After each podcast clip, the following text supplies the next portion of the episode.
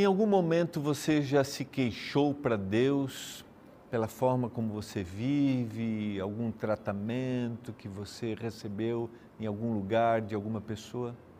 Jó questionou. É o que nós vamos ver no capítulo 16. Jó clamou a Deus por solidariedade e clamou por justiça. E lá no verso 19 diz: Já agora sabei que a minha testemunha está no céu e nas alturas quem advoga a minha causa. Os meus amigos zombam de mim, mas os meus olhos se desfazem em lágrimas diante de Deus. Nós vamos estudar hoje a necessidade de clamarmos, de colocarmos aquilo que está no nosso coração diante do Senhor, porque Ele ouve a nossa prece.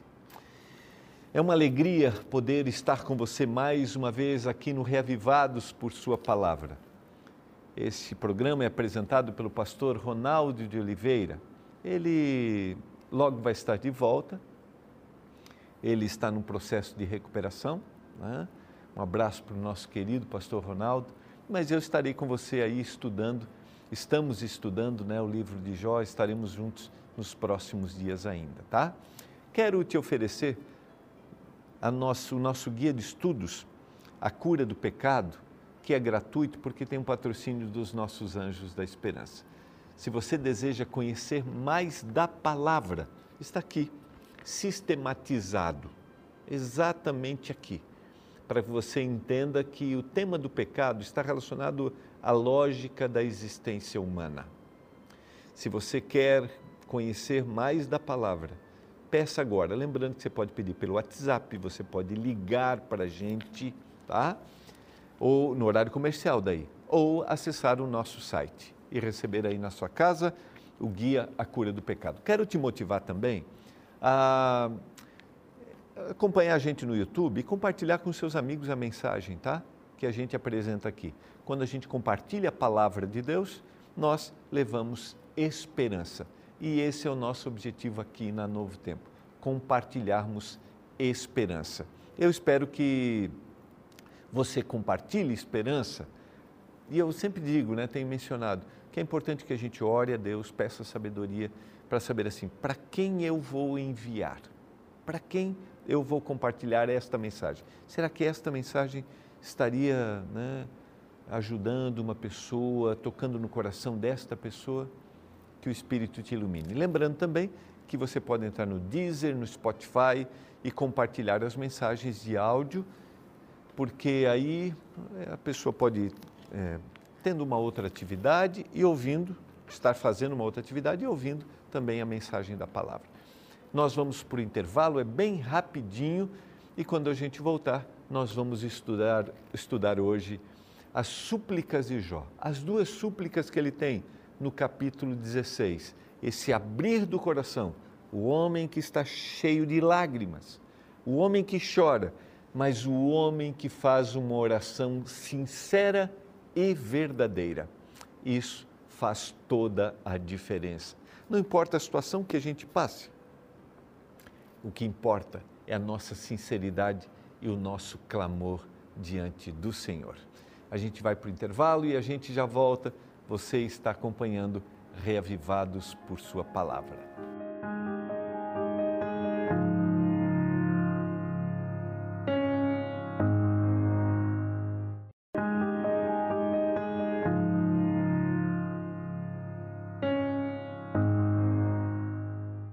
Você está acompanhando o programa Reavivados por Sua Palavra. Privilégio poder estudar a Bíblia com você, um capítulo por dia esse que é um livro extraordinário, com lições extraordinárias. Olha, eu terminei o capítulo de ontem, fiquei pensando quantas coisas eu ainda poderia ter dito, né? Fiquei pensando ontem, por exemplo, quando a gente terminou mostrando a insensibilidade que ele faz na retomada do discurso, né? porque o livro é essa fala dos amigos de Jó dizendo assim, Jó, você fez alguma coisa de errado e, e na retomada eles ele, vem pior, né? É, mas fiquei pensando ontem como a gente fiquei pensando em pessoas que pode, podem estar assistindo, ouvindo e talvez tenham sido machucadas, feridas por contextos, né? os mais diversos. Quero dizer que a graça do Senhor Jesus basta, que a graça do Senhor Jesus atinja o seu coração, mas que Deus coloque pessoas carinhosas, que reflitam o amor de Jesus na sua vida. Esse é o meu desejo. Vamos hoje estudar o capítulo 16 e Jó retoma a fala e ele vai se queixar do trato de Deus, tá? Lembra que ele fala sobre o trato dos amigos, né? Ele vai apresentou isso lá no capítulo é, 12, no capítulo 13, ele contesta as acusações e reclama da, da fala dos amigos. E no capítulo 16 ele vai reclamar da queixa, né? Vai, a, a sua queixa, melhor, a sua reclamação é o trato de Deus. E ele vai fazer dois pedidos aqui, eh, no capítulo 16, e vai ter um outro no capítulo 17 que a gente vai estudar amanhã. É a súplica da solidariedade e a súplica por justiça. Isso aqui é exatamente o que acontece com a gente quando a gente está passando por momentos difíceis. O que nós desejamos? Nós não desejamos que alguém venha, ele está falando diretamente para Deus, mas eu vou falar de forma geral, tá? A gente não, não quer que alguém venha e nos afunde mais, nos coloque numa situação ainda pior, mais constrangedora. A gente quer que as pessoas sejam solidárias. E aqui ele clama pela solidariedade de Deus. E ele também quer justiça, é o que a gente deseja. Sejam justos comigo. Não me tratem dessa forma. Pode haver equívocos na nossa busca por justiça? Pode haver. Mas se você oferecer o consolo, se você oferece o amor de Deus, lembra? Peça a Deus sabedoria nas falas para não ser injusto. E eu vou ler alguns versos da súplica de Jó pela solidariedade divina. Tenho ouvido muitas coisas como essas. Todos vós sois consoladores, molestos, está falando para os amigos. Porventura não terão fim essas palavras de vento? Ou que te instiga para responderes assim? Eu também poderia falar como vós falais, se a vossa alma estivesse em lugar da minha. Eu poderia dirigir-vos um montão de palavras e menear contra vós outros a minha cabeça. Ele, vejam a forma como ele está apresentando depois da fala de Elifaz poderia fortalecer-vos com as minhas palavras e a compaixão dos meus lábios abrandará a vossa dor. Se eu falar, a minha dor não cessa. Se me calar, qual é o meu alívio? Na verdade, as minhas forças estão exaustas. Tu, ó Deus, destruíste a minha família toda. Se dirige aos amigos e se dirige para Deus. Ele clama pela solidariedade que venha de Deus e que a solidariedade também seja demonstrada pelos amigos. É, essa fala dele aqui tem, tem frases muito boas, né? Que são lições de empatia, né? Eu também poderia falar como vós falais, se a vossa alma estivesse em lugar da minha, eu poderia dirigir-vos um montão de palavras. E ele chama de consoladores molestos. Vocês não estão tendo nenhuma sensibilidade com o que eu estou passando. E ele diz: Tu, ó Deus, destruíste a minha família toda. Eu já citei isso, mas vale a pena a gente é, colocar de novo, né? É incompreensível o que a gente passa e o incompreensível nos leva a deduções erradas. Então, nessa hora, muito mais do que compreender, ainda que a gente deseja quando a gente está sofrendo, muito mais do que compreender, é necessário, vou continuar confiando em Ti. vou continuar confiando. Mas isso não descarta, tá? É, a pureza do desabafo, tá? E Deus considera isso. Até porque Deus sabe o cenário que está por trás, foi a permissão de Deus para que o inimigo atuasse, porque Deus sabia da sua fidelidade, da fidelidade de Jó. Testemunha disto é que já me tornaste com rugas, ele está falando para Deus. A minha magreza já se levanta contra mim e me acusa cara a cara. Eu olho para mim e ele está dizendo assim: Olha, Senhor, olha quem sou eu, olha o que o Senhor fez comigo. Na sua ira me despedaçou e tem animosidade contra mim, contra mim rangeu os dentes, e como meu adversário aguça os olhos. Homens abrem a boca contra mim, está falando para Deus isso. Com desprezo me esbofeteiam e contra mim todos se ajuntam. Deus me entrega ao ímpio e nas mãos dos perversos me faz cair.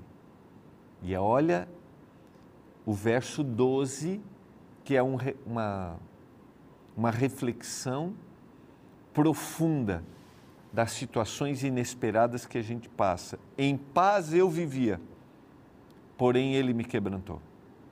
Pegou-me pelo pescoço e me despedaçou, pôs-me por seu alvo. Descrição sincera, descrição verdadeira, não verdadeira, né, mas partindo da ideia dele, porque Deus permitiu, mas não foi Deus que fez isso. Mas aqui a gente tem na história de Jó a permissão. E eu já falei aqui, eu não gosto muito dessas palavras porque a gente tem a tendência de achar que tudo que acontece com a gente é da vontade de Deus, eu já citei isso, quando a gente diz se Deus permitiu, é vontade. E eu não gosto da palavra é, permitir porque parece essa permissividade, né? E essa permissividade leva à vontade. Ah, se ele deixou é porque ele quer mesmo que aconteça comigo. E ele não quer. Entenda, Deus não quer. E como eu já mencionei, as variáveis são inúmeras, inúmeras. Cercam-me as suas flechas. Ele está mostrando aqui que ele foi abandonado por Deus e traído pelos homens. Olha que, que situação. Fere-me com ferimento sobre ferimento. Arremete contra mim como um guerreiro.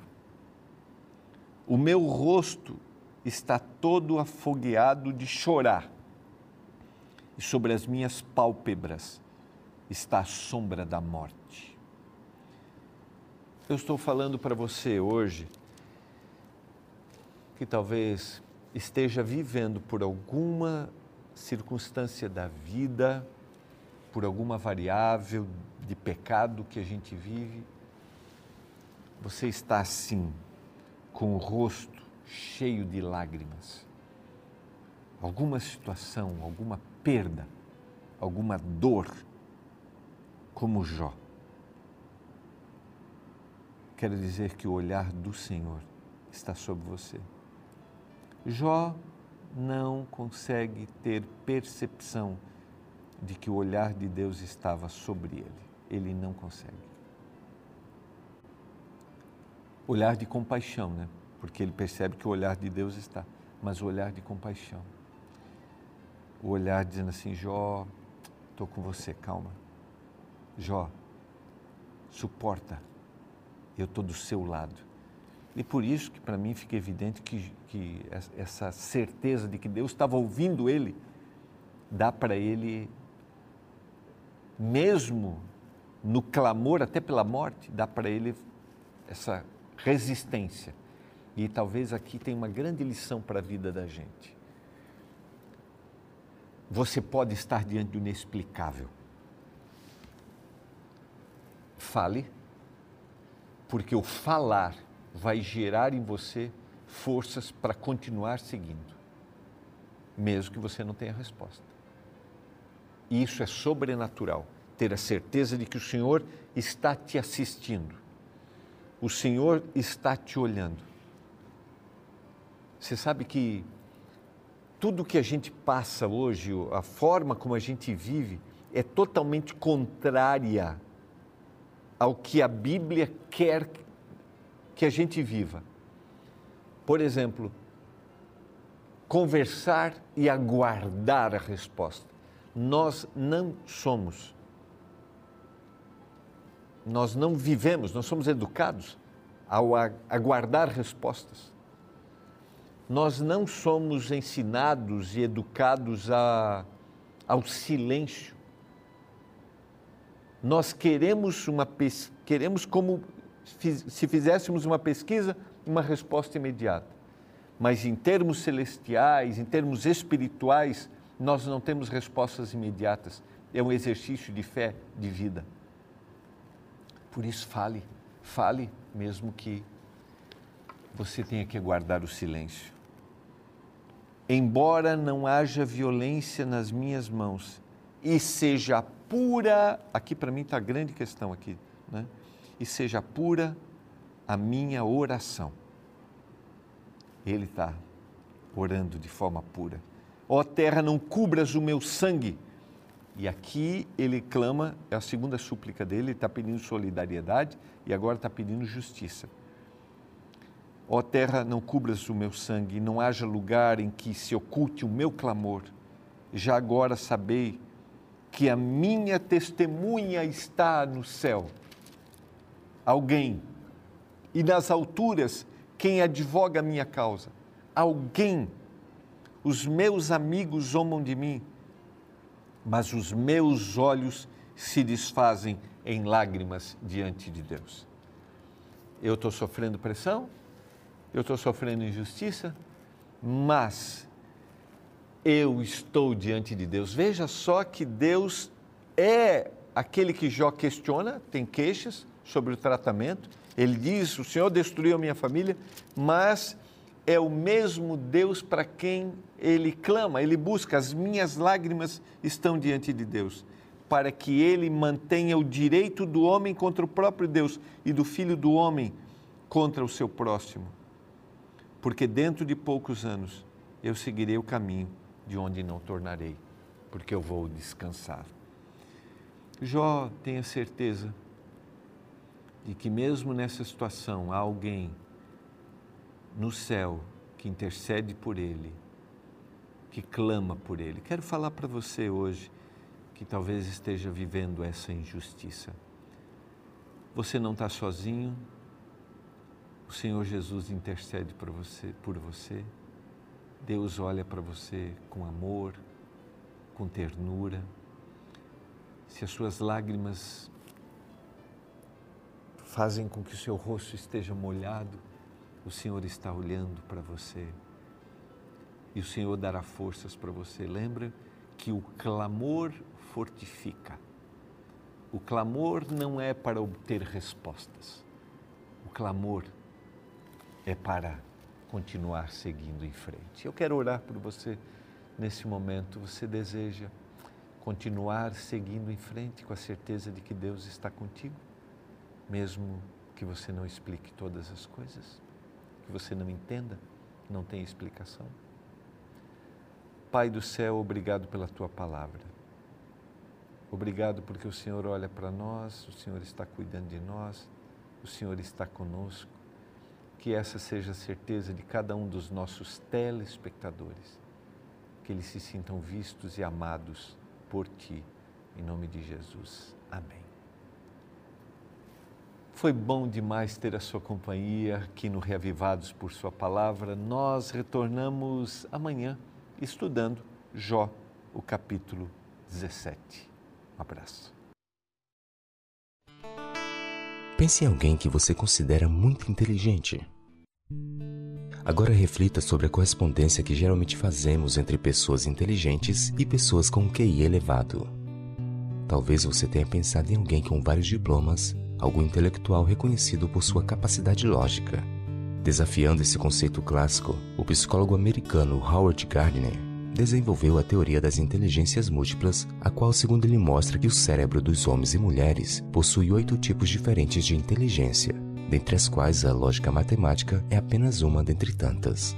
O interessante é que cada vez mais grandes empresas têm procurado não essencialmente indivíduos com QI alto, o qual refere-se à inteligência intelectual, antes procuram pessoas com QE elevado, ou seja, com inteligência emocional desenvolvida. Assim é possível encontrarmos pessoas classificadas como geniais do ponto de vista intelectual, porém analfabetas da perspectiva emocional. E dentre as características mais importantes para o que é elevado, destaca-se a empatia. Esta se refere à capacidade de se colocar no lugar do outro.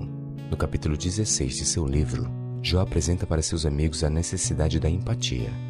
Isso porque, embora ele estivesse atravessando o momento mais difícil de sua vida, seus supostos amigos agravavam seu sofrimento dirigindo a ele palavras de julgamento, críticas e acusações. Veja o apelo que Jó dirige a seus interlocutores no verso 4. Eu também poderia falar como vós falais, se a vossa alma estivesse no lugar da minha. Neste texto percebemos como Jó afirmou que é muito fácil falar quando não se está no meio do problema, e que se as pessoas ao seu redor se colocassem na situação na qual ele se encontrava, elas poderiam entender o porquê de tanta dor e sofrimento. Isso é empatia calçar o sapato de outro para entender sua jornada. Como define majestosamente o escritor John Dordelin, empatia não é sentir pelo outro, mas sentir com o outro quando a gente lê o roteiro de outra vida. É ser ator em outro palco. É não dizer eu sei como você se sente. É quando a gente não diminui a dor do outro. É descer até o fundo do poço e fazer companhia para quem precisa. Não é ser herói, é ser amigo, é saber abraçar a alma.